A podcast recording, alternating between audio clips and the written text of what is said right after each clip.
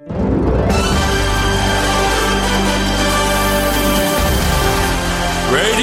Nikkei.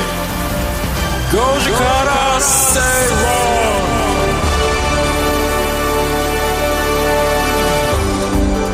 論6月5日月曜日時刻は5時を回りました。皆さんこんにちは。吉崎誠二です。こんにちは。アシスタントの内田まさですさあ1週間が始まりました。株は大幅高でした。今日は日経平均の終値は3万2000何百円？はい乗せましたね。3万2000円台にね。すごいですね。はい。どこまで上がるんですかこれ？3万2217円で引けてるってこと、ね、しかも高値引けでした。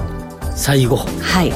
トピックスも高値引け。今日はマザーズも上がりましたから本当に全般的にグッと上がってきた。すごいですね。はい。何かあ昨日確かあれでしたっけ？アメリカよよかったんでしたっけ？えっ、と先週末。あ先週末ね。だから700ドルぐらいダウが上がりましたよ。その流れをそのまま受けてるってことか。そうですね。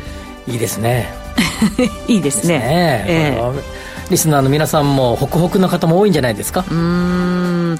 あの、うん、ね先週先々週ぐらいまではなんかこう指数が上がっててもあのプライム市場だけで見てもなんか値下がり銘柄のが多いよねっていう日が結構ありましたけど先週の金曜日はもう圧倒的に値上がりが多くて、うん、今日も圧倒的に多いんですよね、ね、だからやっぱりちょっと上がってきたぞって体感してる投資家の方が増えてるのは間違いなさそうですよね6日の日にあの毎月勤労統計ってあれが発表されるでしょ、うん、あのありますね。賃金が発表される、ええ、あれで多分少し上がるはずなんですよね。3月分、うん、えー、と4月分が出るから、はい、とこれ春の、えー、春闘で大手企業結構いい回答でじゃないですか、はい、3.69%ぐらいの増だったと思うんで平均すると。そうするとその分が4月分に乗ってくると多分6日明日か6日と火曜日の発表される数字も良いと。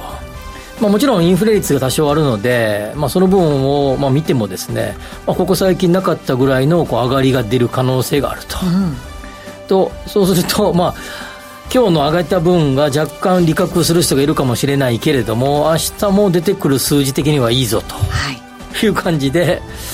なんかホクホクかもしれないね。ね本当すごいですね。いいサイクルになってきたなっていう感じがね、うん、ありますよね。なるほどね。はい。うんえー、今日も情報満載でこの番組も進めてまいりますが住宅のあたりはどうなんでしょうね？住宅の数字後でねいろいろ、え。ー、今日ね、えー、っと深掘りでもですね、うん、その手前のフラッシュニュースでも住宅絡みのであのお話をしますがまあえー、っとですねあるデータはとても良いデータあるデータはちょっと、えー、やや陰りが見始めたデータっていうような感じですが、まあ、全般的に住宅もいいですね。あそうですか、はい、アメリカのねケーシラ指数が月末に発表されましたけど、えー、あれ見ててもですね10か月ぶりぐらいに上がったんだよね、うんうんうんうん、金利7%近いですからね。はいそうなんですよ、ね、それでも上がるっていうね。上がるですね。はいいろんな、あの、特に朝の830の番組で、夏ぐらいか、夏前ぐらいからは、まあまあマイナス、ネガティブな数字が出るかもねって言ってましたけど、うん、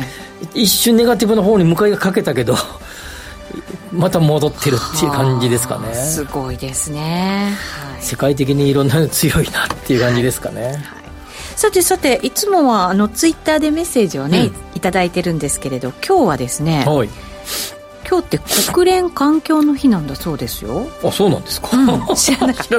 はい。で、うん、身の回りにある環境に配慮されている商品を教えてということで、はいはいはい、募集しようかなと思いますね、はい、どうですか？何かあります？おこれ環境に配慮された商品なんだななんていうものが。商品、うん、商品環境のちょっと思うのは最近あのスーパーとかコンビニ行くと、はい、あの袋は有料ですよみたいな感じ、うん、そうですね。あれなるだけもらわないようにしてますが。あそうですか。もらえます？うちは。いや私はエコバッグずっともう持ってますよ、ね、あれなんかこう結構もうもらわないとかエコバッグ持ってるとかなんか一般化してきましたよねだと思います、う。ん、でも一時期よりはどうなんでしょうね。コンビニの袋を持ってる方もあ一定数はなんかやっぱりいるのかなって感じはありますけどね、うん、なんかああいうのがこう、まあ、社会の共通認識になってきたなって感じはするね。そういうじゃね。私なんか結構洋服買うときに、うん、あのこれはその環境に配慮した素材で作ってますとか、リサイクルですっていうのがあからさまに表示してあるなっていうのは感じますよね。ね、はい、だからそういうのをやっぱりアピールして、うん、それをだから意識してらっしゃる方々が多いからそういうふうにまあね、うん、あの提示してるんだろうな表示してるんだろうなっていうのは思いますけどね。どうです？表なんかこうエコな商品で素材で作られてる洋服だからってあえて選ぶことってあります？吉崎さんいやないですね。私もなんですよね。ね、はい。あそうなんだとは思うんですけど、うん、それをだからねあえて選ぶってこと今までなかったので、うん、そういう時代になるんですかねこれからね。これからね。でもなんですかね。どこまでエコを突き詰めるのかっていうことと、うん。はい、突き詰めすぎれば経済回るのかな、うん、切っても切れない話だと思うんだよねまあそうですね、え。ー、食べギリギリしか頼まなかったらねアメリカ経済こんなに発展してますかね。うん。確かにね、よしあしですけど。けどね、はい、はい、皆さんからもご意見伺おうかなと思います。ぜひぜひお寄せください。それでは今日も情報満載でお送りしていきます。この番組はココザスの提供でお送りします。Radio Nikkei 5時から正論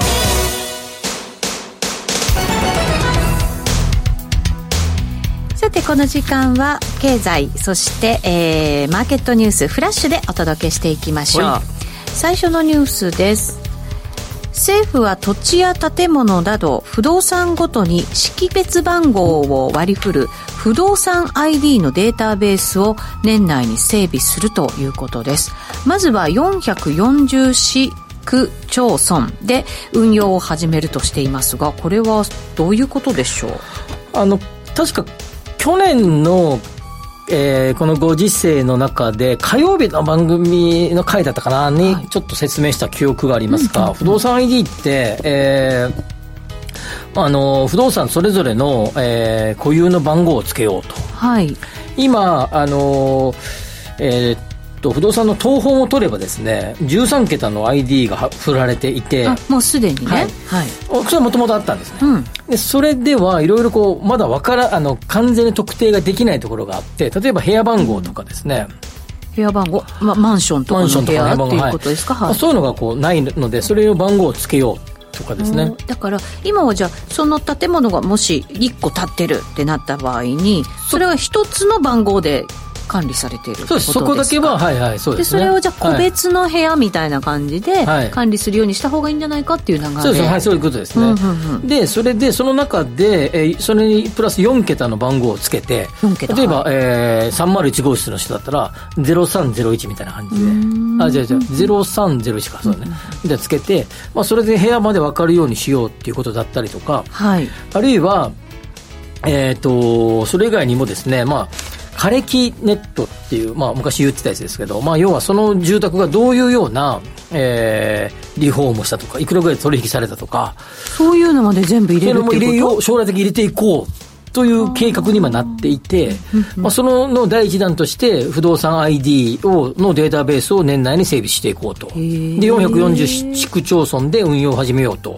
いわゆるこれ、車に例えたら変かもしれませんけど、車でどんな修理をしてきたかみたいなやつをこうの載せていって、はい、評価につなげようっていうことになるわけですか、ね、それも将来的に考えていこうということです。うんうん、で、これ、もともと22年度中に始めようかって言ってたんですが、まあ、若干長引いたりとかして、大変なんでしょうね。物件の管理とかって法務省が管理してあのさっき登記は登記法務省法務局ですからね。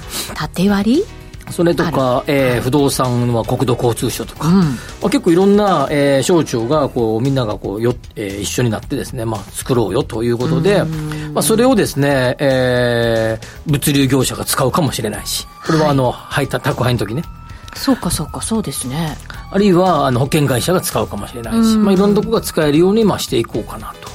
これすごく私あの浅い質問かもしれませんけど、うん、あの土地って、まあ、今今までは1個のものが建ってました、うんはい、でも再開発していくつかのその管理されてる土地を、まあ、集めて大きな商業施設にじゃあしようかってなった時は、うん、その番号もまた新たなものに変えていくそれぞれの部屋部屋ごとというか区画ごとに番号が振られていくんですねじゃあ大きな建物を建てた場合っていうのはその土地に関してはいっぱいいろんな番号が出ちゃうと、土地土地自体は一筆なのか筆筆ごとなんでどういうふうに土地の、えー所えー所有者がいるかによっては別ですけど、借り,、えー借りているとか、あるいは、えー、と所有権を持っているってことに関しては、基本的には、その区分所有者の、え単位での、えー ID 設定になっていくと。いうことなんですね。で、これ、例えば不動産会社が今、査定をするときなんかは、その高さ制限とかいろんな、こう、どういうような過去の制限があるかとか、これ、あのー都道府県に行ったりとかすると、そのデータは分かります。はい。で、さらに、その電気とかガスの整備状況とか、それで東京電力とか、はい。えーいや大事ですよね。東京ガスとか、ええ。問い合わせどうかって確認しなきゃいけないいけど、これで一括で分かるようにすると。ええいうようなことをもう今しようとしていて、これ、これができればですね、いろんなことが、さっきもうこれができるんじゃないかって言いましたけど、もうありとあらゆることができるんじゃないかってされていて、まあ、ものすごくこれが楽ちんになると。いうことで、まあ、社会の、えなんていうかな、あの、基本的な、その、ものに対する、そのまあ、不動産っていう物に対するですね、データベースが出来上がるっていうことで、まあ、あの、ものすごくこう期待されている。で、まあ、すんごい前からこれずーっと整備しようとしていて、住所とはまたちょっと違うんですね。まあ、まあ、住所っていうか、まあ。そ、れをみんなが使えるような感じにするっていうことですかね。今ね、レインズっていうあの不動産業者だけが使える、えー情報サイトがありますけども、ええ。まあ、それは業者だけしか使えないので、このやつは、えー多くの方々が使えるようにしようという計画のようですね、今ね。なるほどね、だからそこの、まあ、物件に対するいろんな情報がそこに網羅されていていろんな業者がそれを使うことができるようになるっていうで一般の方も見れるようにしようというようなことかもしれないですね。はい透明性が高まるっていうことにもなりそうですよね、そうするとね、そうですね。ね、はい売買する時とかもね。はい。ということでございます。これ、あの、まあ、今、はじ、まあ、この、今年度中からか。あれ、ちょっと待って、いつだったっけな。えー、そうそう、今年度中からか。はいはじ、始めて、えー、始めていく、いくことがもう決まったという、えっと、早期、え、まず4 440から始めて、その後に、町村。1700まで広げて、はいえー、とでもう官民の協議会を3 5月30日設定されて、えー、2023年夏にもですね、まあ、広めていこうあの、はい広始めていこうということですからもう間もなく徐々に始まっていくと。いうことで、まあ分かりやすく言うと不動産とか建築領域のマイナンバーカードみたいなイメージですか、なるほど、はいなるほど。うーん。マイナンバーもさ、今どこまで広がるかっていうのはいろいろね、まだ可能性いろいろ言われてるじゃないですか。そうですね。おいろんな不備も薬手帳とひっつけようとかさそうそうそう。いろんな不備もまだあるからね。うん一気にはあれですけれども、ね。まあ、同じような状況で、まあ、あんな風にしよう。あれの、だから、まあ、まあ、マイナンバーカードの不動産版とはい。いうのが今、粛々と進み始めて、いよいよ、結構去年とか一昨年とか、このネタで僕も講演したりしましたが、いよいよそれが動き出しそうだとうんいう話ね。なるほど。便利になる。もう絶対、これ絶便利とかね、あとね、情報の非対称性がなくなっていく。それ大事ですよねこ。れはね、一方でね、不動産業者の方々から見れば、自分たちしか知れない情報が一般の方知れるようになるっていうことで、不動産業者の方々から見ればですね、新たなサービスを展開していかないと、それを自分で調べれば分かるよみたいになってくるってことでね。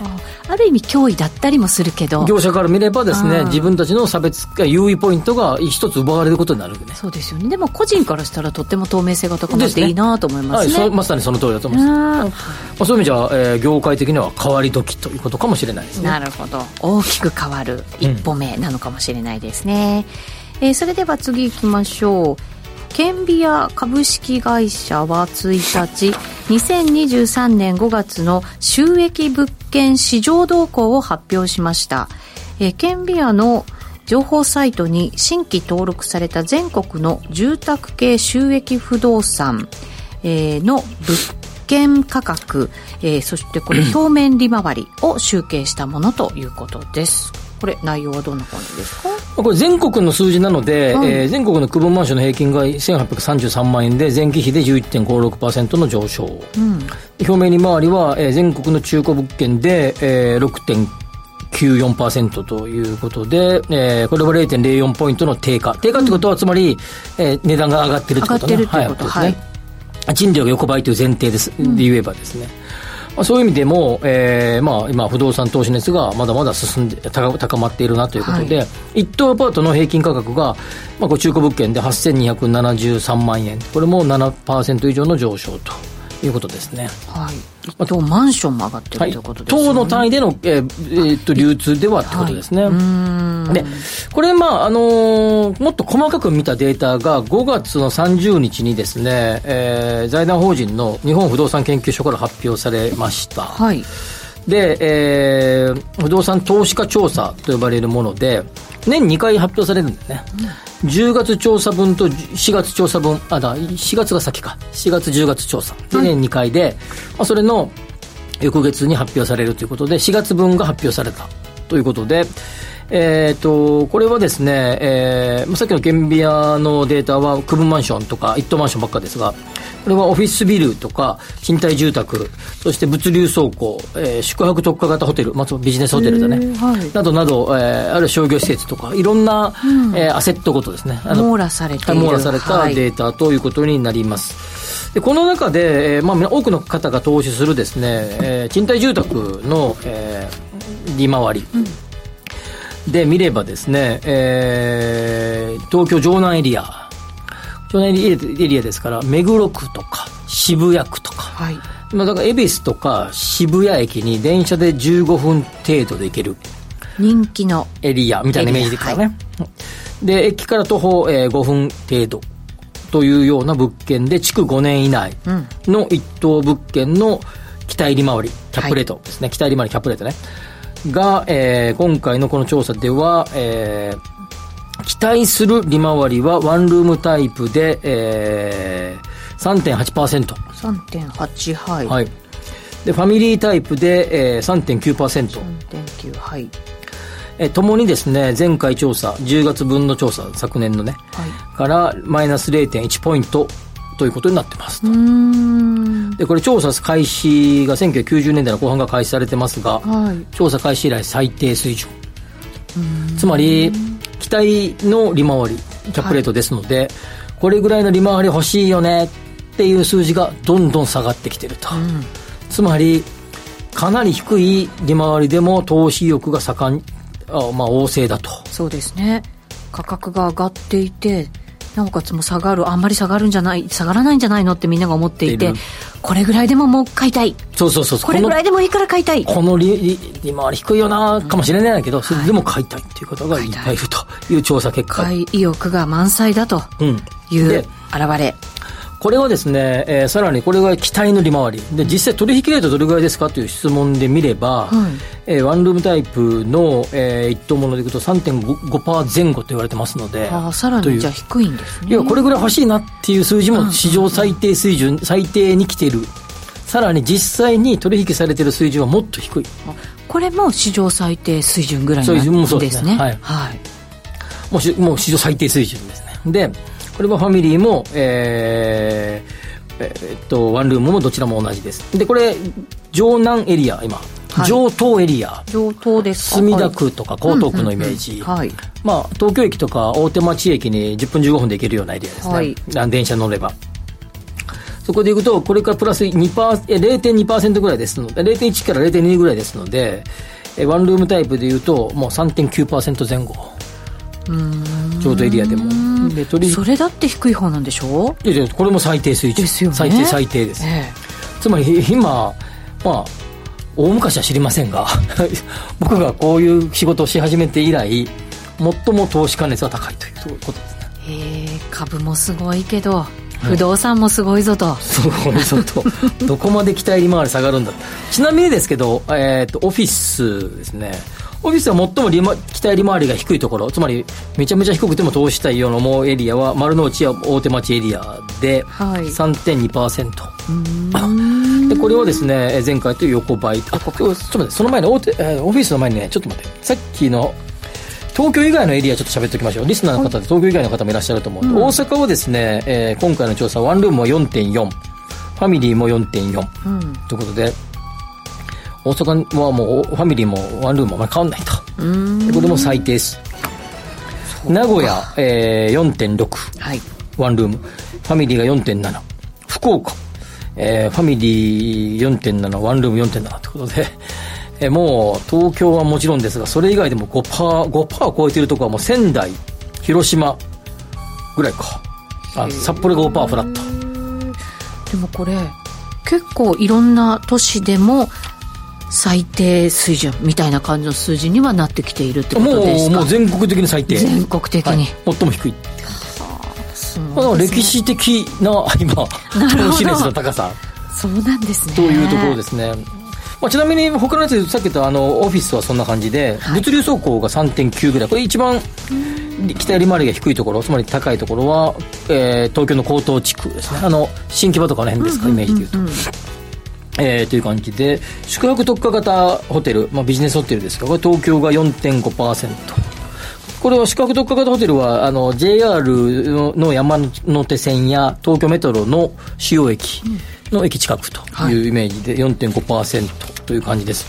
でこの調査で気になったのがこの後1年以内今後1年間ですね積極的に不動産投資を行いますかっていうような質問に対する積極的に行いますよっていう回答は96%。えー、当面控えるっていう人は3%しかなくて、前回よりも下が2ポイントも下がっていて、まあ96%ってもうほぼほぼ全員が 積極的にまだ行くぞっていうような感じと。はあ、熱い。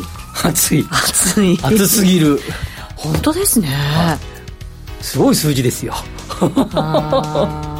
まあでもこれがもしかしたらインフレ時代というねでなんかインフレで賃料が上がる気配がしてきた、うん、地方が上がる気配がして、えーと、賃料が上がる気配がしてきたらまたまた投資熱は高まるかもしれないと。い。うところですね。えー、構造さんから不動産上がっているのですか？それなのになぜリートは上がらないのですか、はい、リートはですねやっぱりリート指数だけで見ればですねやっぱりこうオフィス系がそう伸びてきて、まあ、ちょっと一時期より伸びましたけどオフィスのウェイトが高い、うん、オフィスまあやっぱりやっぱりちょっと限度が限界があるかなあの今の話住宅多かったけどさっきの例でもオフィス横ばいなんですねここ最近。というような状況ということとそれと、まあ、住宅系のやつもまあそれでも3.3%台、4%台前半が多いけれども、僕はリートはもうちょっと上がってもいいんじゃないかなと思いますね。あのただあの、アメリカの国債との連動性って結構あるので、アメリカ国債が上がると、そっちに流れる傾向があるんでね、機関投資家が、その大口がなかなか来ないっていうのが大きな理由かもしれないです。はい、わかりました。以上、ここまではフラッシュニュースでした。お知らせの後は、深掘り経済指標のコーナーです。Radio Nikkei 5時から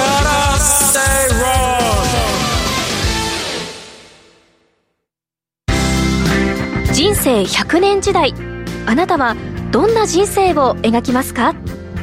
お金に困らない人生にしたい。やりがいのある仕事に就きたい。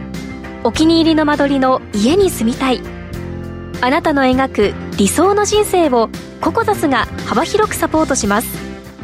さまざまな資格を持った専門家がお金仕事住まいについて無料でアドバイス。一緒に豊かでワクワク生きる未来を作りましょう。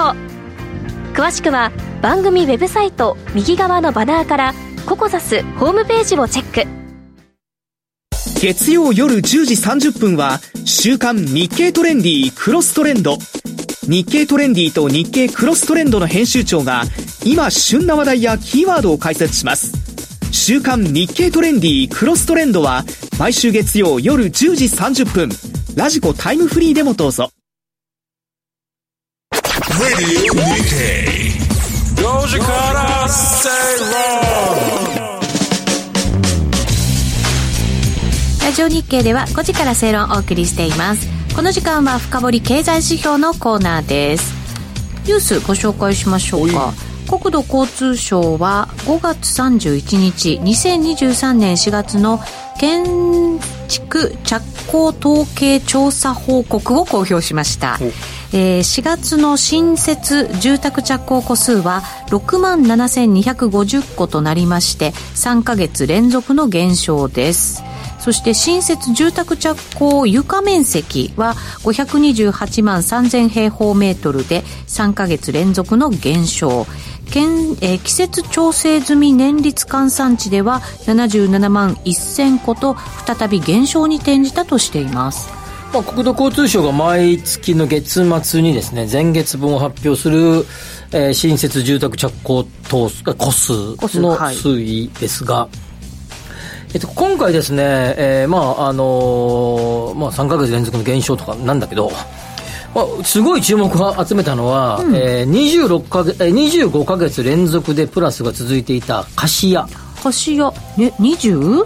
5か月。5か月？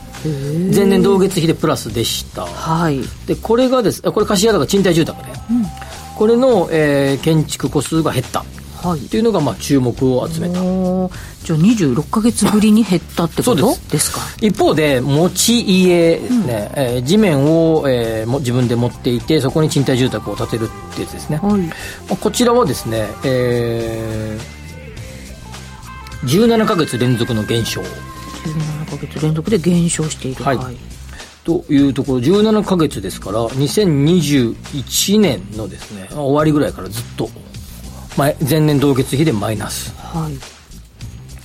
で、えっと、と、と、えー、月によってはですね、持ち家は2桁のマイナスの時もありますので、まあまあ大きくマイナスが続いているとい。うところです。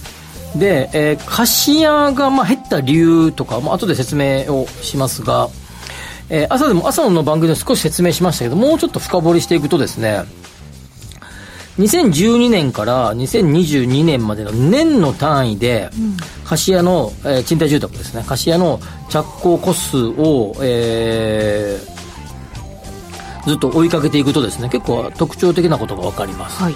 でまず、え貸家の着工戸数は全体の住宅着工戸数ですね。の35%が4割近くを占めますので、はい、当然当然ですよね。あの一地面に一つ家が建てたら1ですけど、うん、一地面に30個とか建つわけですよ、そうですよね。そうやっぱ数は増えますよね、はい、個数でいくと、うん、なので結構これがウエイトを結構占めてくるというところで、この貸家の数字以下で年間の数字が結構変わってくる、ね、なるほど。あの全総数の。はい。で12年から1314151617あたりまではずっと右肩上がりで増えていくんでね、はい、貸家着工個数が。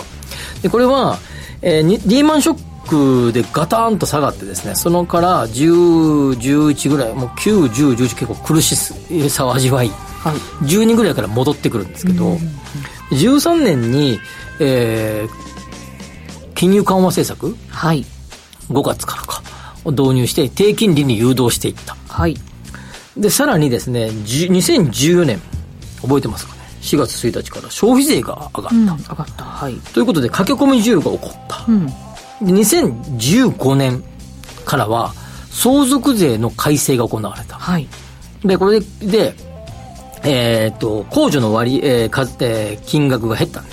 えっ、と、だから、払わなきゃいけない人たちが増えた。増えた。そうですね。うん、で、土地活用をすることによって、えー、土地の評価を下げることができますね。はい。普通、土地、その土地が、例えば地面そのままだったら1億円のところを、えー、そこに住宅を建てて、うん、あるいは貸すと、評価がガクッと下がります。半分ぐらいになりますから。はい、はい評価を下げて相続税対策に皆さんがするようになった。なるほど。だからいっぱい建てた。建てた。みんながはい。131415でいっぱい建てた、うん、で16年もすごい増えて42万個近くいきますからね。ほう。この時にはもう一段いわゆるマイナス金利政策と呼ばれていたもう一段の金融緩和政策が行われた。なるほどはい。でそうするとサラリーマン大家さん的な人がいっぱい土地活用以外の方もいっぱいやるようになった。本がいっぱい出てた。出てた。そういう本が。はい。出たしなんかこういろいろなことがあった。あったで17も絶好調だった、うん、18年ちょっとだけ減ります。18年から。なんとかの馬車とかなんかいろんな問題が起こったりとか少し下がってきます。ありましたね。でちょっと金融機関も融資が若干渋ってくる、うんうん、厳しめに、ね、1819は若干こう下下出すこう下降気味だった、はい、20年はコロナでガクンと減った。そっかそっかはい、で21年以降はさっき喋ったようにずっとプラスが続いていた、はい、っていうのがですねこの十数10年ぐらいの波が。流れです。はいイメージできてきましたよ。できましたよ、うん、ででそんな絶好調だった、うん、まあ、さっきのキャップレートもすごい低いみんな投資したい賃貸住宅を買いたいと、うん、まあ、増えてきた。じゃあなんでこんな下がっとんねんと、はい、あ今回だけ4月下がったんやと。これシンプルです。土地のあのと、まえ賃貸住宅を建てるような適地これねずっと言ってますもんね、はい、敵地がもうないんだって言ってね。ね。だからこそ値段が上がってで住宅着工とかもどんどん減ってきて。そうなんですよ、うん、で貸家もあの要はえー、地主さんがやるような土いわゆる土地活用ですね、はい、これもまあまあ一巡をした。都市部においては適地が減ってきている、うん、というところでさっきの中古物件とかのさっきのねあの県ビアさんのデータもありますけど中古物件がぐっと全国的に上がってましたよね。はい東京だけじゃないですからね。全国的に上がってきている。利回り低くても買おうとしている。そもそももう投資しようとする人がいっぱいいる中で物がないやんって感じです。建てれない。もう需給が崩れちゃってるんですね。崩れちゃってる。みんな欲しい欲しい。で、うん、そこで土地が出てきたらですね、えー、みんなが入札で業者さんが買う。土地も高くなってそう。なってそうということでね、うん、いう状況になってきていて、まあ、4月は4月分は少し下がった。ここからまあある程度、まあ、あの一過性のものかもしれないし、この傾向どうなのか分からないけど、まあでも、全般的に言うとですね、まあ、満あの賃貸住宅用の適地が減りつつある。これって極端かもしれませんけどバブルの頃にあったんでしょ？土地転がし的なやつ、はい、そんなんがもう出てきちゃうのかしら？転がすというよりもですねまあみんなあの転転がす 転がすような場所はもうないんだもうない。それすらない。ないだってだって東京とか普通に街中歩いててもちょっとなんかこうねうん、言い方でボボロ家みたいなのがあった時にすぐなんか綺麗なビルに変わったりするよね。いや最近また多いですうちの近所とかも、建て建て替え。建て替え多いですね、はい、なんかこう使ってないなと思った。らすぐ家建つもん、なんか建つもんね。大きいところはもう大体なんかもう終わってる感じがあるじゃないですか、うんはいはい、ちっちゃいところ、はい、ここにひょろっとした賃貸マンションだったりするんですよ。そうなんですよあれみたいな、ここ何やったんだっけぐらいの記憶しかないようなところが建て替えしてますもんあの築地とか新富町のあたりとか見てもなんかもうどんどんあの、ね、下町っぽいような下町っぽいところもどんどんマンション建ってますからねそれでも入札ですからというような状況ですので、まあ、まあ、全般的に、まあ、これ、4月の着工数は、大体3月に書き込み的に増えますからね、まあ、あのメーカーさんとかも3月なんとかやってくださいみたいな、決算のこともあるからするんで、4月は下がるんだけど、はい、ちょっとそれでもですね、若干大きく下がったな、大きく、まあ2%程度ですけどね、あ3%ぐらいか。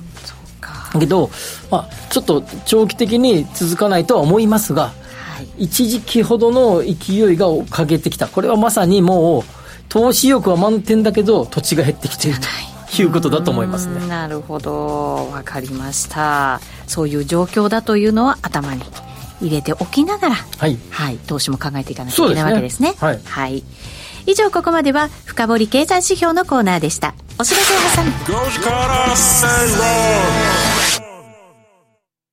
毎度相場の福の神注目企業 IR セミナーを7月1日土曜日、東京都墨田区の KFC ホールで開催。注目の上場企業が IR プレゼン。鳥は毎度藤本さんによる株式相場展望注目銘柄解説です。抽選で150名様を無料ご招待。お申し込み方法は、ラジオ日経のウェブサイトをチェック締め切りは6月22日木曜日必着です。皆様のご応募お待ちしております。企業トップが語る威風堂々。毎週水曜日夕方4時40分からオンエア。パーソナリティの毎度。相場の福の神藤本信之さんが厳選した上場企業の経営トップをゲストに迎え事業展望や経営哲学などを伺いつつトップの人となりにも迫るインタビュー番組です。企業トップが語る威風堂々はラジコタイムフリーポッドキャストでも配信中。ほら聞いてや5時から正論さてこの時間はワクワク人生ここザスタイル。人生100年時代を豊かでワクワク生きるためには一体どうすればいいのか。このコーナーでは結婚やお子様の誕生転職リタイア住宅購入など個人のライフイベントを充実させるヒントをリスナーの皆さんと一緒に探していきます。それでは月1ゲストをご紹介しましょう。ココザス代表取締役 CEO の安藤義人さんです。よろしくお願いします。安藤です。よろしくお願いします。お願いします。今日はですねテーマ世代別ライフイベントと資産形成について考えていきたいと思います。なんか深い内容やね。うん。安藤さん。はい。世代別ですか？世代別。世代別。っていうとやっぱりいろいろあるじゃないですか。若い頃、まあ、20代、うん、だとやっぱり結婚だったりとか、うん、えーと、子供が生まれたりとかってこともありますし、はい、あとはどうだろう。40代ぐらいまでいくと、はい、あと家を買ったりとか、うん。あとなんだろう子供が大学生になる。教育試験ね、そうそうそうそうそう、でさらにその先ちょっと60代ぐらいまでいくとまあ子育てはもう落ち着いて。だけどもしかしたら自分たちの老後ちょっと不安じゃない？なんていう気持ちになってきたりとか、あと親御さんの介護が入ったりとか、介護の問題もありますよね。ね、で子供が結婚するなんていうことにもね、はい。なってきたりする年代じゃないですか。そうするとやっぱり資産形成って全然違う考え方でやるべきものもあったりとか、はい。継続してやるものもあったりとかいろいろだと思うんですよね、はい。ちょっと安藤さんどんなふうに考えます？そうですね、うん。まあ、あのまさにうちココザスでご相談を受けているお客様が、まあ、20代から60代の方までいるので、はい。もうご相談の内容は全然違いますよね。ああ違いますか、はい。例えば？僕20代の方にアドバイスしてるのは、あんまり、まあ、投資やらないでいいんじゃないかみたいなことを言っていて はい。なんかそれよりもそれこそ自己投資だったりとあか。あそっちの投資。はい。うん。自分のその知識とかになるようなところにお金使った方がいいんじゃないかと、自分に対しての投資ですよね、はい。まあ、ただ、えーまあ、今国の制度がいろいろ充実しているので、うん。まあ、積立 NISA の枠の中で将来のために積み立てするぐらいははい。やっておいた方がいいんじゃないかとか、新ニーサもね。そうですね、はい始まりますからね。あと、えー例えば上場企業とかで、えー従業員持ち株会があるような会社の場合は、まあ、あの持ち株会はやった方がいいんじゃないかなって私は思っているタイプでして、で多分10%ぐらいディスカウントで買えたりしますよね。あるいはまああの増しで。1.1倍にしてくれる、1万円してくれるとかね。ああそうなんですね、もうトライした瞬間に10%買ってるのでそうですそうですそうです。そんな投資はあまりないなと。はい。なのでまあ今言った話というのは、まあえー20代の方も30代の方も、40代の方もやっていいんじゃないかなっていう気はするんですけども、なるほど。僕もでもあの上場企業のお勤めの方にこういろいろご相談を受けた時は、ま、何をもってしてもですねあの上場してる自自社株を、自社株、はい、持ち株会かなんかで買うのが、ん。まずそれがスタートでうん。それでコツコツあのな給料天引きとかも多いわけですから。はい、なんか自分の会社の株を持つって言ったらやる気になりそうですよね。仕事をね。絶対そうですよ。ねいやらしい話、はねだって自分それが自分でね給与以外で跳ね返ってくるわけですから。そうそうそうそりゃそうでしょえねえ、でもなんか20代っていうと失敗してもまだやり直せるっていう気持ちもあるじゃないですか。それもありますよね。ね、はい。だからちょっと大胆にやってみてもいいんじゃないのなんて思ったりもしますけどどうですか？と思います、はい。あのもちろん信用取引とかで、えー例えば負債を抱えてしまうというのはよよろしくないと思うんですけども、はい。まあ、余剰資金の中でレバレッジ効かせる分には当然いいんじゃないかなと思いますし。すね、はい、ただまた結婚したとなるとまた考え方がガラリって変わりそうですね。そうですね。やっぱり徐々にその結婚もそうですし出産もそうですしあとはマイホームもそうですけども、だんだんとそのリスク許容度は下がっていきますよね。そうですよね。リスク取れなくなっていくというのは当然じゃないですか、うん。うん。だからこそただまあ長く人生考えると20代から始めておくとずーっとつなげられますもんね。そうですね。だから少額でやったとしても、はい。年取った時には結構大きく成長してるぞっていうのもまた20代の特典というか。20代から積み立てやっていたらすごいことになりますよね。確かに。やっとけばよかった。いやー本当にそう。いやでもさっきのあの、あのー持ち株会の件、はい僕に当時20代の頃と30代20代30代はあの上場会社勤めてましたけど、はい。ずっとやってましたよ。おー。1か月あたり何万円みたいな、僕は初めてやった投資ってそれですよね。うん。うん。それでなんかこう経験積むというか、はい。意識がちょっと変わっていくとすると、その先の人生のまた投資っていう考える面では違ってくるかもしれませんね、いやそうですよね、なんとなくちょっとした助走みたいな感じあるじゃないですか、そうですね、うんうん。なるほど投資助走期間が20歳代、40代50代は何すれば？どうどうします？安藤さん。いやなんかよくいただく相談としては、ううん。うちの場合結構その資産運用みたいなところでそのよりアグレッシブに増やしていきたいっていうご相談が多いので、えー例えば、まあ、先ほど貸し屋の話とかありましたけどアパート建てて、まあ、サラリーと別で副収入を得ていくとかそういう方が40代になってくると増えるなっていう印象はありまよりす、積極的にやりたいと思う人たちが増える。えーまあ、うちの周りがっていうだけかもしれないんですけども結構その以前に比べると投資に対するハードルは下がってきたかなっていう気がするので年収も上がってくるっていうのもあるのかしら。それもあると思います、ただまあ一般的な会社に勤めてたら、まあ、50過ぎて、だいたいアッパーですよね、あの年収年収はね、あのもちろんそこからあの取締役と役になられたら別ですけど、はい。そうじゃない方々が、まあまあまあ、ほとんどなわけじゃないですか、はい。この一握りの方々がその上に行かれて、銀行とかね、金融系の企業だったら、50過ぎたら大体ね、一時定年みたいな形で、そうですね。子会社に出向したりとかするじゃないですか。はい。そうか。そうするとじゃあもうあんまり年収上がらないぞっていうのが目の前に来るわけですそうよね、ですよね。だからこそ老後考えてうん。積極的にやっておこうって思うんですかね、そうですね。積極性のある方はおそらくその自分の年収が5年後10年後どうなるかっていうの見えてると思うので、そのプラスアルファ欲しいなってなった時にやっぱり投資で副収入得ようっていう。でそうなるとやっぱりアパートの、まあ、大家さんになって、まあ、何かあってもその副収入が支えてくれるみたいな、まあ、そういう勉強されてる方っていうのがやっぱ40代増えてきますよね、結構人生逆算してじゃあなんかやっとかなきゃみたいに思う年の入り口かもしれないですね。ですね。40代ぐらいだとね、まあでも40代の半ばから50代の過ごし方って結構やっぱりその後の、まあ、いわゆる、まあ、一般的でいう老後と呼ばれるですね、まあ、還暦を過ぎた後の人生に大きな影響を与えると思うんで、それは資産形成だけじゃなくて、人との付き合いとか、まあ、極端に言ったら趣味とかね、確かにね。そうだ折り返し地点ですからね。あなんかる意味ね。すること、金はあるけど、することねみたいな人 結構いるみたいですからね。へー仕事にずっとねずっとやってきてるから、熱中しすもうぎてみたいな趣味なしみたいねな。ためて何するんですか？みたいな。ま あずっとできる趣味やっぱ大事ですよね。大事ですよね。確かにねお金増やすだけじゃなくて働くだけじゃなくて、うん。人生の中で楽しむべきこと、はい。みたいなものも見つけていくっていうのもまた投資の一つ。そうですね。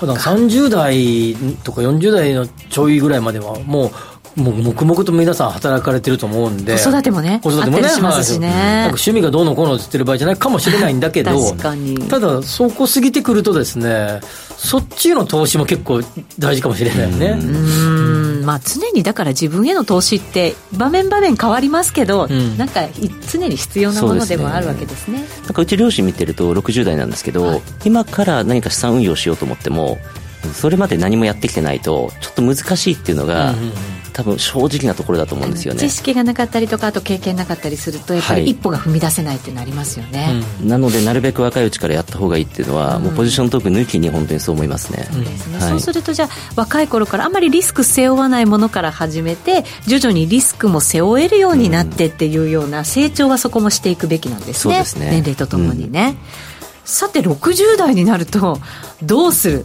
っていう気持ちになりますよ、だってもう年収だって随分減って仕事ももしかしたら終える人もいるわけですよねね中にはね、でその中で投資始めるとかになるとちょっと大変ですよね。いや今まで投資経験ない中で退職金をあの個別銘柄にドンと入れるとかはやっぱり危ないと思うので、怖い怖い、やるべきではないですよね、ねどうすべきですか？60過ぎた方どのお客さんって結構来られます？あの今までずっとやってきた60代の方は多いです、なるほどなるほど。でもそういう方はむしろ投資歴例えばじゃあ不動産のアパート運用歴がもう20年とかあったりするのでむしろ本当にアグレッシブに買われてます、先ほどの話じゃないですけどすごく旺盛な時期なんですよね、経験も積んでもう大丈夫だっていう何か自分の中でもねそうですね。確信みたいなものがあるわけですよはい。ね、、で逆にやってこずに今っていう場合ですと、まあ、できる資金の中でも本当に安定的なもう年 2%3% みたいな運用商品とかをご提案する以外はなかなかその一気に増やすみたいなアイデアっていうのは正直難しいですよね。そうね。まあ、怖いよね多少ね。怖いですよね、うん。そう考えるとやっぱ40代ぐらいからはい。多少コツコツでもいいから少しずつやっておくことだろうね、と思いますね、はい。はいねあのまあ、さっきの区分マンションを買うとか、まあ、リートに入れるとかって、まあ、比較的、まあ、都心とかねいいとこだ大都市部のだとそんなに大きなブレないじゃないですか、はいでまあ、そういうなんかこう、まあ、あの国債を買うみたいな昔で言うとね、はい。選択肢があったけど今これだけ利回りが低かった。らなかなかその選択肢が取れないわけですから、はい。それに代わるですね、まあ、ある程度の安定感があるような投資にお金を早いうちから入れとくっていうのは重要かもしれないですね。そうですね、うん。私もそう思いますね。ですね、はい、もう早めに早めに一歩踏み出すというのははい。すごく大事なことかもしれないですね、実はですねご相談いただいてるんですよ、うん、40代の男性から、うん、株式投資を中心にやっていますがいつもグロース銘柄にしか目を向けてなく、うん、長期投資の配分銘柄はほぼポートフォリオに入れていません。相場も30数年ぶりの高値を更新していますが今と将来のために吉崎さんと安藤さんはどのような投資をすべきだと思いますか？ということです。安藤さんから伺いましょう。僕からですね、うん、OK ですグロース銘柄の個別銘柄を多分やってらっしゃると。はい。まあ長期はインデックスでいいんじゃないですか？インデックスで、はい、はい、インデックスの積み立てで。コツコツと。そうですね、うん、まあ、長期というのは多分老後資金っていうイメージだと思うので、えー、20年ぐらいは積み立てできると思うので。そうですよ十分あのインデックス買っていけばいいんじゃないかなと思いますけどね。うん、ね。長期のインデックスをコツコツやってあとグロース。頑張れ。グロースは 結果出されてるんじゃないですかね。あの勝手なイメージですけどもこの質問者の方は、はい、どうなんでしょうか。吉崎さんは？長期で保有するやつはやっぱり、まあ、225に入ってる中でも大型の銘柄で、かつ配当が高いやつ配当かそれも大事。高配当銘柄で、まあ、安定感のあるやつ。を、まあ、何個か持っておいて、まあ、グロスはやっぱりね嬉しいですからね。この5倍10倍とかなっていくとね、夢もありますからね。夢もありますからね、まあ、この夢の部分はやっぱ株式投資では捨てたくないから、はい、夢部分をある一定量置いときたいなっていうのとそれとやっぱりさっきも話じゃないけどやっぱりリートとか、はいあるいは不動産の実物の区分とかみたいな安定感のやつをどんだけその中に組み込むかでしょうね。うそうですね。リスクは分散しておくってこともすごい大事ですよね、はい、確かに金融によってしまうよりは実物資産にも少し分散していった方がいいですよね、確かに、商品のポートフォリオを少し組み替えていくみたいなのもあってもいいかもしれないですね、うん、はい。わかりました。まあ安全性が高いものでちょっとドキドキするもの、うんうん、いろんなこう割合をね、はい、考えながらね、はい、ポートフォリオを組んでいただければなと思います。今日ここまでのゲスト、ココザス代表取締役 CEO の安藤義人さんでした。ありがとうございました。ありがとうございました。ありがとうございました。ここまではワクワク人生ココザスタイルのコーナーでした。ラジオは一方通行ではありません。パーソナリティと聞いているあなたの心が合わさって、その瞬間に合う心地の良い世界が作られています。あなたが気分を上げたい時やリラックスしたい時、ちょっと寂しい時やぼーっとしたい時など、その時の気持ちにぴったりな音や声を準備してあなたをお待ちしています。ラジコはどんな時も居心地の良い場所でありたい。聞く場所が家だって移動中だって、海や山でも、あなたが耳を傾けるだけで、そこが一番の場所になるように。心が整えば、今日も明日も、きっといい日になる。さあ、心地の良い声を浴びていきましょう。世界を広げる音がある。ラジコ。さてそろそろお別れのお時間近づいてきましたがコメント、はい、ウィスコンシン州さん、はい、うっち今日も遅刻してごめんなさい。こらこらこらこれ毎 毎週怒られたいんじゃないでしょうかね。はい。幸三さん60代の退職金つつぎ込む人が大体投資詐欺みたいな美味しい話に乗っかっているイメージがある。ええー、まあ詐欺も合わないようにやっぱ自己判断でねやっぱしっかりした目を養わないと。ね気をつけてください。高見さん Y みたいにもう人生積んで身動き取れない40代もおるぞそんなそんな。美味しそうなご飯食べてらっしゃるじゃないですか、ね、いつもね。とりあえず種種線、うん、かき集めるためにダブルワーク始めるわい。頑張ってください。本当そうですね、はい、このラジオも聞き続けてください、はい。えー、この番組はココザスの提供でお送りしました。ここまでのお相手は吉崎誠二と内田まさでした。明日も夕方5時にラジオ日経でお会いしましょう Thanks.